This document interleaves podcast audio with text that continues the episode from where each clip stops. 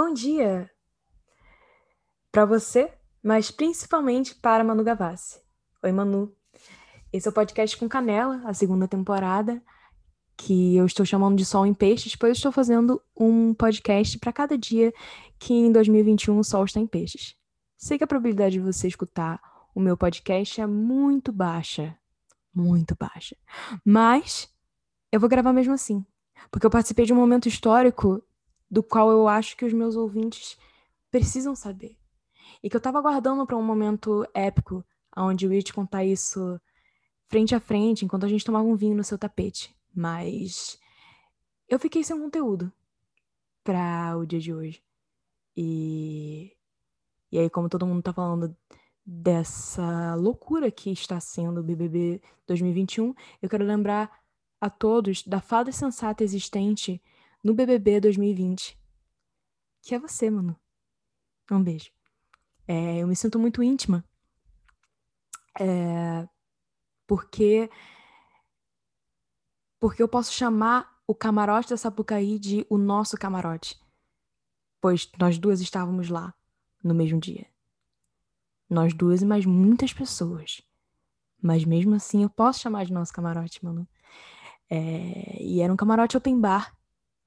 E eu lembro que eu tava olhando pra avenida, 2015, se eu não me engano, eu devia provavelmente ter jogado no Google. Eu não joguei de propósito, para eu poder te falar tudo que eu lembro sem perguntar pra internet. Porque a nossa memória ela é falha, mas ela também fala muito sobre a gente.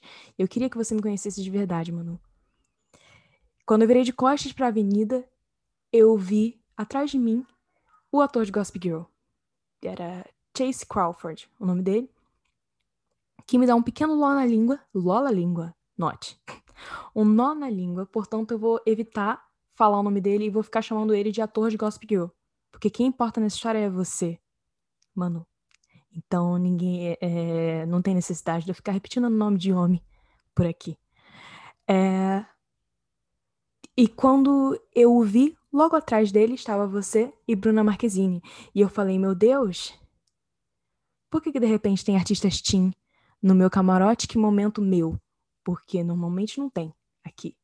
Normalmente aqui é uma galera mais velha cujos nomes não vou citar para não ser cancelada, mas eh, não é uma galera, entendeu? Não é um, um, um, camarote de revista que você vai ver, entendeu? Muito é, a galera da malhação, sacou? Eu não tava, não tava esperando ser captada por esse tipo de emoção e fui. Então, muito obrigada, qualquer que seja pessoa que te deu esses ingressos. E aí, como eu já te falei, você deve lembrar, é... o nosso camarote era open bar. E eu estava recém-feita 18 anos. O que eu vou usar como desculpa para fingir que hoje em dia eu não dou mais PT. É... Que hoje em dia eu não bebo mais muito. É... Só era naquela época. E eu bebi um tanto quanto. É, então, hum, bebida vai, bebida vem, horas passando na noite. Fui para o meio da pista de dança, naquela época maravilhosa em que era possível aglomerar. Estou dançando, quando eu olho para o lado, vejo uma menina beijando o ator de Gossip Girl. Viro para o meu amigo e falo: Amigo, Bruna Marquezine está beijando o ator de Gossip Girl. Eu queria deixar claro, novamente, a quantidade de álcool que eu tinha consumido. Queria deixar claro também que no dia seguinte eu não conseguia olhar telas. Eu não conseguia, na realidade, lidar com luminosidade. Então demorou aí umas 24 horas para eu descobrir que não era Bruna Marquezine, na verdade era você, mano. É... Mas antes disso, é lógico que eu falei para todas as pessoas que eu vi Bruna Marquezine beijando o ator de Gossip Girl. Inclusive minha família que votou comigo na a gente volta, nós vamos em muitos para todo todo ano que vamos para Sapucaí. É, samba é religião na minha família. Então eu entrei na van onde estávamos eu e toda a minha família e falei: "Gente, Bruna Marquezine ficou com o ator de Girl", que foi uma formação que não que não adicionou muita coisa para ninguém acima dos 18. Sim. A única pessoa acima dos 18 era minha irmã? Sim. Que não assiste Gossip Girl? Não. Mas Ainda assim, eu me senti o próprio é, papel pop informando isso para minha família. É, e foi nesse dia que que eu comecei a me sentir muito sua amiga, mano.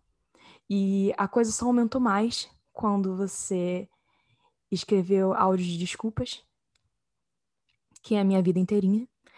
É, também quando você fez aquele clipe maravilhoso, direção, com o Rafa, que eu quis imitar, mas não deu certo por motivos de um dia, quando a gente estiver sentado no seu tapete, tomando uma taça de vinho tinto, eu te conto. É, um beijo para você e para todo mundo e até amanhã.